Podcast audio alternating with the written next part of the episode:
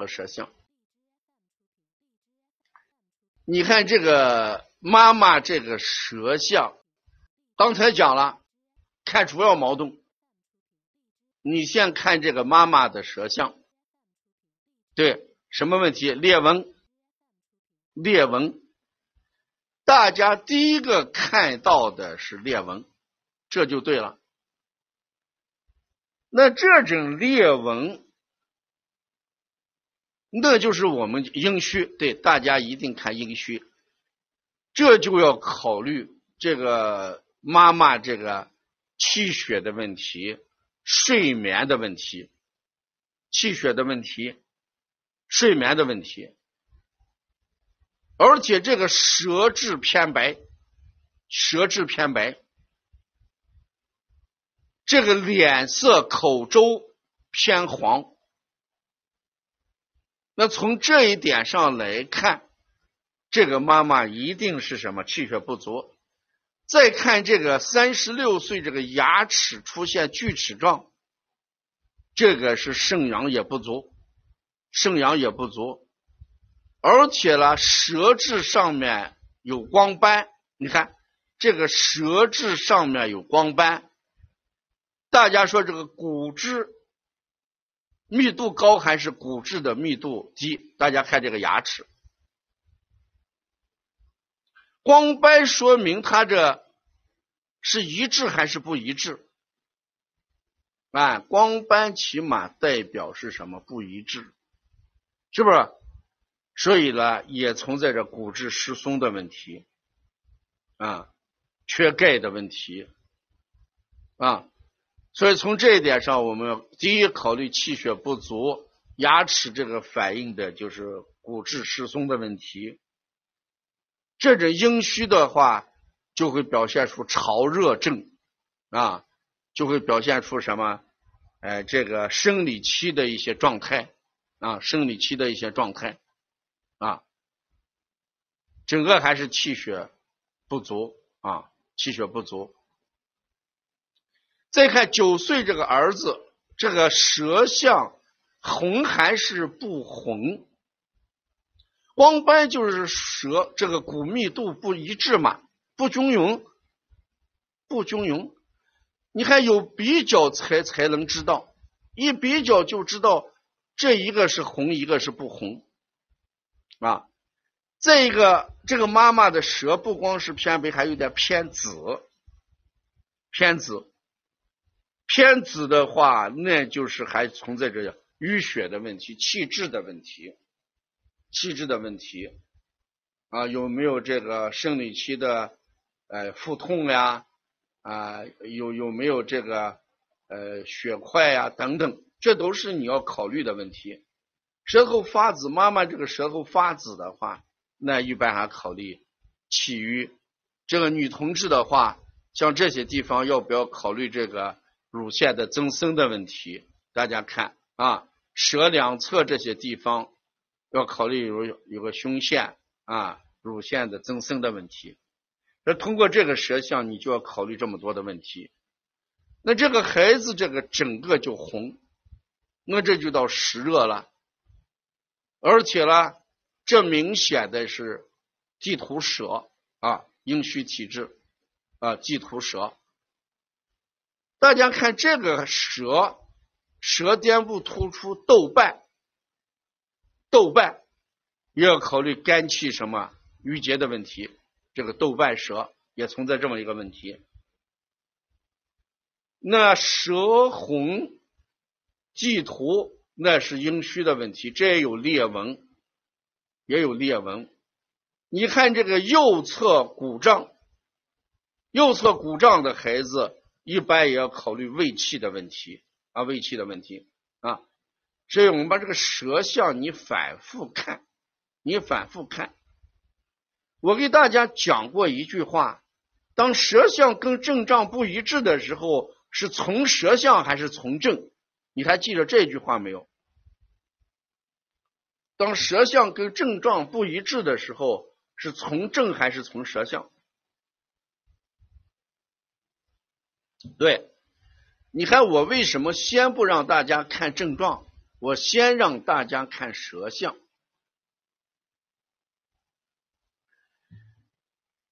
大家记这么一句话：舌诊就是四诊里面的一个技能。记这么一句话：舌诊，舌诊是四诊望闻合参哦，望闻问切四诊合参望诊里面的一个技能，你一定把这句话记下来啊！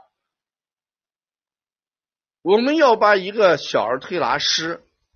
通过帮尼康这个平台，要打造成一个医师，一定要让他们掌握很多的技能。只有具备好多的中医技能，你才能成为一个合格的中医师。所以，舌诊是望诊里面的一个重要技能。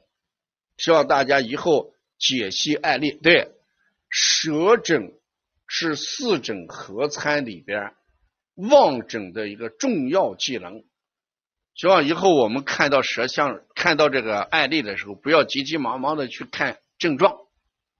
你不要看症状，你看了舌象之后，也不要问诊。望诊放在第一位，你为什么要问问诊啊？所以也可以记这么一句话：我们通过望诊的舌象，先把你能看出来的所有症状告诉给家长，然后再通过问诊来确定判断你舌诊的准确度。就是这么一个过程啊，所以一定知道望诊是第一位的。孩子一来，你先看舌头，看完之后，把你能看到的东西都讲给家长。家长听了之后，对你有些东西是肯定的，对你有些东西是否定的。家长对你的东西肯定的越多。说明你的舌诊技能越高，对吧？因为你全看出来了，你全看出来之后，那就说明你的舌诊技能记忆很高，记忆很高。如果你看出来的东西全让妈妈否定了，那就说明你的舌诊。是存在着一定的问题啊，存在一定问题，所以希望大家好好的来学案例，嗯，学案例。下面我们看一下症状。你看这个孩子的主诉，舌苔开始有变化，面色灰暗，唇淡，寒热正常。睡着两个小时内出汗，大便前干后成型啊，偶隔一两天大便，颜色深，不爱吃菜，爱吃米饭跟肉，腹不胀，饮水啊喜饮热水，睡眠乱翻，这个生病偶尔，生病原因只要吃的多，就与生病来吐，嗯。妈妈的舌能调过来吗？孩子的调理思路啊，那这个孩子，你看他这个主诉是舌苔开始有变化，没有说出孩子有个明显是什么病啊，没有说什么明显的什么病。那我们作为嗯孩子作为这个病来说的话。没有一点点什么病，那就就调体质了。你看他没有什么明显的，比如说咳嗽，比如说厌食啊，比如说腹胀，对不对？肚子疼，肚子疼，他没有说一点点的东西，那就说明这个孩子体质就作为我们判断的依据了。那如果要问这个孩子的调理思路，那我们主要的调理思路还要放在舌红少苔、阴虚上来调啊，舌红少开、阴虚这个体质上来调。如果一个孩子没有主诉病，这种情况下，一般我们就来考虑什么？要考虑的体质的问题，考虑体质的问题。所以我们就把这个孩子一般就按滋阴清热、舌红少苔作为阴虚。那给这个孩子来调理的话，那就给他滋阴什么？清热。啊，滋阴清热，来来解决问题。那舌这个成带的孩子，成带的孩子，这就考虑血的问题了，考虑脾的问题。大家说，嘴唇红的孩子是肾阴虚还是肾阳虚？嘴唇红的孩子。是肾阴虚还是肾阳虚？我过去给大家讲，对孩子到冬天的时候，冬天的时候一定要记这么一句话：冬天的孩子的舌是冬红，孩子的嘴唇的颜色记这么一句话是冬红夏白，冬红夏白则阴虚。这句话要记下来，嘴唇的颜色是冬红夏白则阴虚，这阴虚的孩子的嘴唇应该是冬红夏白，对，冬红夏白啊，那这句话要完整的记的话，应该就是。夏天舌红少苔则唇白，夏天的孩子舌红少苔的孩子则唇白。冬天的话，舌红少苔则唇红，这都是阴虚的特点。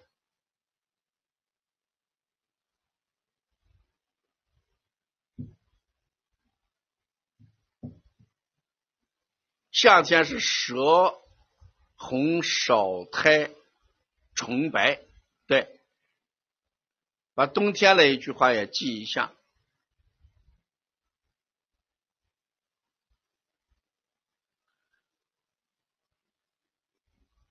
那肾阴虚的话，肾阴主一生之阴，那肾阴虚的孩子，那当然就脾阴虚嘛，啊。与脾是有关系的，肾阴虚的孩子，那解决主要矛盾还就是把这个孩子就变成什么阴虚体质来调。你看，睡着两小时内爱出汗啊，爱出汗，而且出的是凉汗啊，那这里面不管怎么样，这个就可以当阴虚盗汗来理解了啊。那妈妈这个调理思路。你看，妈妈这个舌头是这样，一直身体不错，没有特别不舒服，也没有明显的。大家说，易上火是阴虚还是阳虚？易上火是阴虚还是阳虚？对，便秘很干，便秘很干是阴虚还是阳虚？嗯。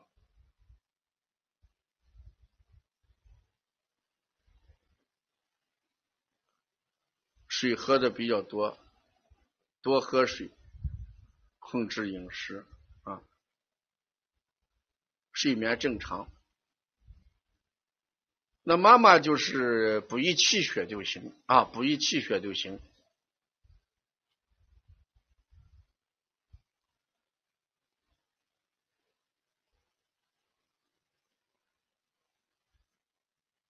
大家比较一下。这个舌象跟前面舌象的区别在哪里？这个舌象跟前面舌象的区别在哪里？舌形是宽形还是长？哦，瘦小。你看这个是细长瘦小啊，细长瘦小。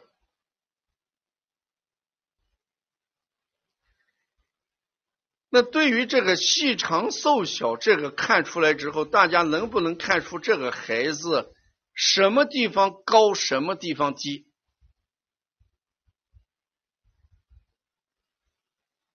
什么地方高，什么地方低？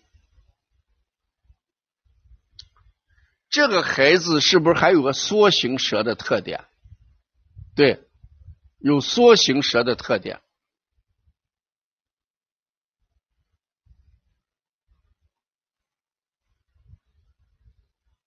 对，有缩形舌的特点。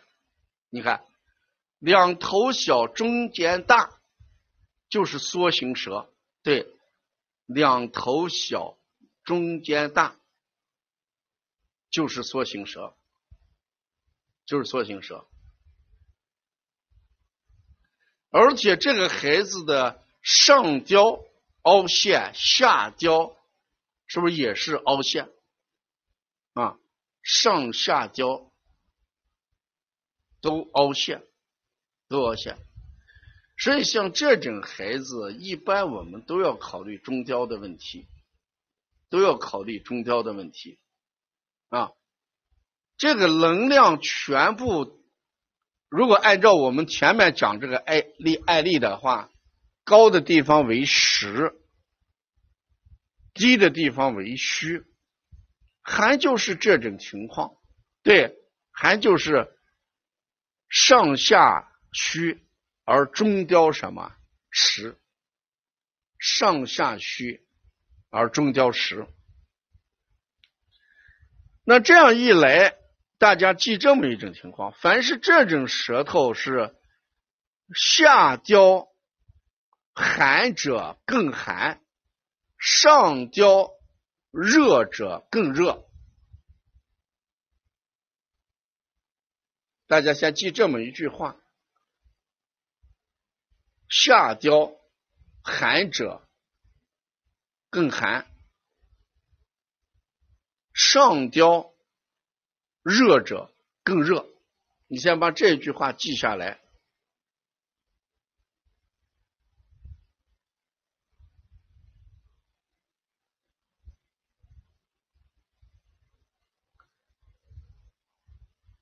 上雕寒者了就更寒，中雕热者就更热了。那我给大家先讲一下下雕寒会出现什么问题。你先不要看孩子的症状，咱们今天是在学技能，咱们今天不是解决这么一个孩子啊，我们不是给这个孩子看病，我们是通过这个孩子学习看病的技能。所以说，把案例课要变成通过某一个案例来学习看病的技能，而不来解决一个孩子的病啊！这个一定要搞清楚啊！那如果下雕寒的话，你看是学思路来了。对，下雕寒的话，大家已经开始写了。下焦寒，肾阳不足，尿床嘛。肾阳不足，四肢不温，是不是？然后就怕冷吗？下焦寒，肾阳主一生之阳，脾阳来源于肾阳，所以孩子脾阳虚，大便顽固不化嘛。那肾阳虚的孩子。肾阳主一生之阳，所以呢，他一吃寒凉的东西就会拉稀。这不是把这不是把下焦该说的话都让你说完了吗？你把下焦该说的话都说完了，那一定就会给你讲孩子哪里问题。这时候你看这边写的，大便有不消化的菜叶，脾阳来源于肾阳吗？肾阳不足，吃寒凉的东西容易拉稀，脾阳不足吗？孩子偏矮小，肾主骨，肾阳不足，孩子个子就偏小吗？鼻梁有青筋，脾阳虚吗？小便次数偏多，肾阳虚不憋尿吗？这不是把一切问题都就解决了吗？那你把下焦看完再说上焦吗？孩子上焦也出现虚，这时候他虚在哪里？刚才说下焦汗汗是冷的。那肾阳不足的孩子也是不是冷汗呀？孩子一生病，大家说孩子一生病就咳嗽，大家说这个咳嗽是虚症的咳嗽还是实症的咳嗽？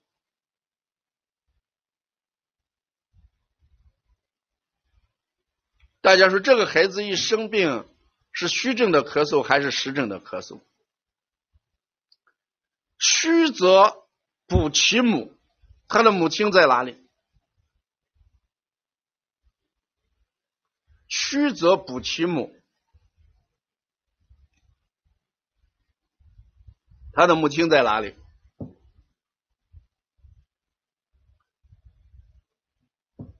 那你这样一理解的话，你这样理解的话，那调理思路就已经出来了。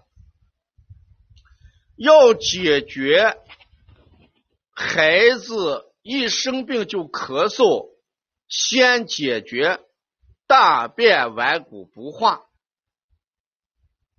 找哪个脏器？把我的话可以记下来。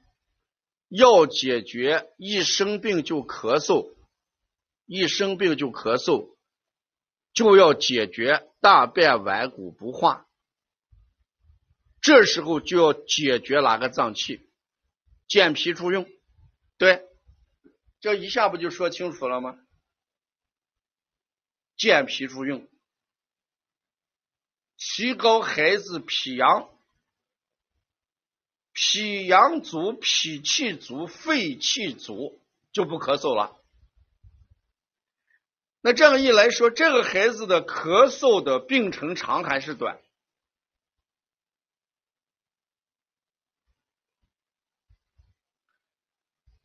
这个孩子的咳嗽的病程长还是病程短？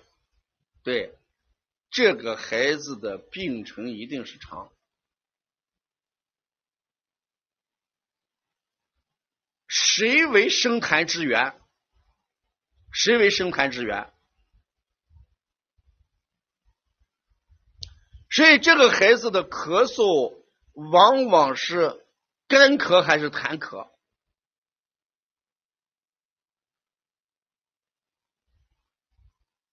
这个孩子干咳还是痰咳？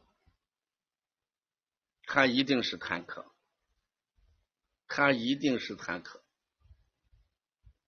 那这种孩子喜欢喝水还是不喝水？脾有什么作用呢？痰多的人就不喜欢喝水吗？哎，不喝水，痰多的人就不喝水。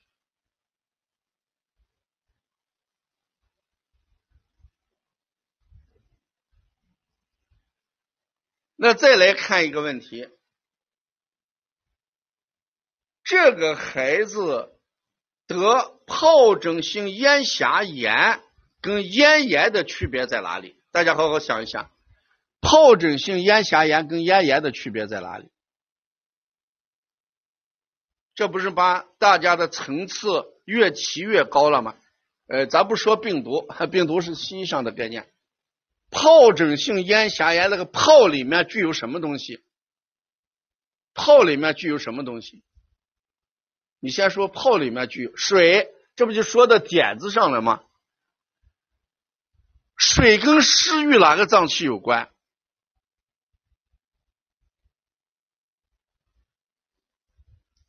对，还是与脾有关吗？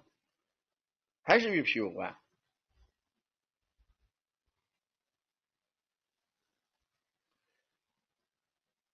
所以大家也可以得出这么一个结论啊：不爱吃饭的孩子，大便顽固不化的孩子，吃寒凉的食物爱拉肚子的孩子，一般会出现疱疹性咽峡炎或者咽峡疱疹。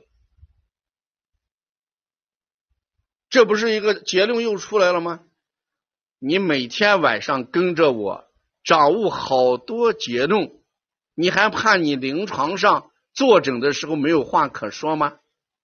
妈妈说这个孩子大便顽固不化，妈妈说这个孩子一吃寒凉的东西就拉肚子，一看这个孩子鼻梁上面有青筋，你一定就会说，你这个孩子一旦这个咽喉部不舒服的时候，一定会出现咽峡疱疹，是不是？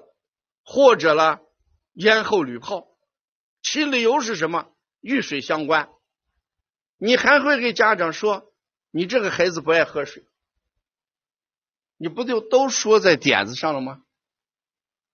我们现在好多这个推拿师，好多推拿师说开了店之后没有人来，来了之后说了半天，人家又不下单，又走了，哼，又走了。我在帮扶的时候跟你说的很清楚，你根本让家长没有对你产生信任，家长怎么敢把孩子放在你这个地方推拿？他不信任你啊，他对你的信任完全建立在你对疾病的认识上。人家已经说大便顽固不化，一吃寒凉的东西要拉肚子。你还看不出来这个孩子爱不爱喝水？你还看不出来这个孩子咽峡有泡？如果你能给家长说，你自己看，我不用看，你这个孩子咽峡周围都有好多铝泡。如果家长一看，真的这个嗓子这个地方有好多铝泡，家长还能不信任你吗？家长一定会在回家的路上在想：这个老师怎么没有看孩子？怎么知道这个孩子咽峡有泡？他一定回去给他的家人讲：今天这个大夫很厉害，人家没有看孩子就说咱这个孩子嗓子不舒服，是嗓子周围有疱疹。结果人家没有看，让我一看。真的，这个咽峡那个地方有好多这个水泡，他一定把这个故事分享给更多的人，一定会说这个厉医生很厉害，这就是一个根本的问题嘛，就是湿的问题嘛。疱疹，疱疹一定与水有关系，水一定与脾有关系。大便顽固不化，脾阳虚，一吃凉的东西就就拉肚子。这种咳嗽一定是有痰的，这种咳嗽一定是有痰的。脾为生痰之源嘛，所以有的时候你一定要非常的自信的讲出他的症状来。你的自信一定是来源你的实力。你的实力一定是来源于你对中医技能的掌握，所以希望大家，呃，每一次这个案例，我们一定要往高里拔，一定要往高里拔，不要看一个案例，给一个方子，给一个治则，就万事大吉，这是我们。永远提高不了的一个障碍，不来孩子，来一个孩子，你又不会解决，你有没有解决问题的能力？你怎么能把这件事做好？所以，既然咱们帮尼康进卫城小儿推拿馆医疗化，小儿推拿师医师化，所以我们。在未来的日子里边，一定要把技能作为我们的正中之重啊，正中之重。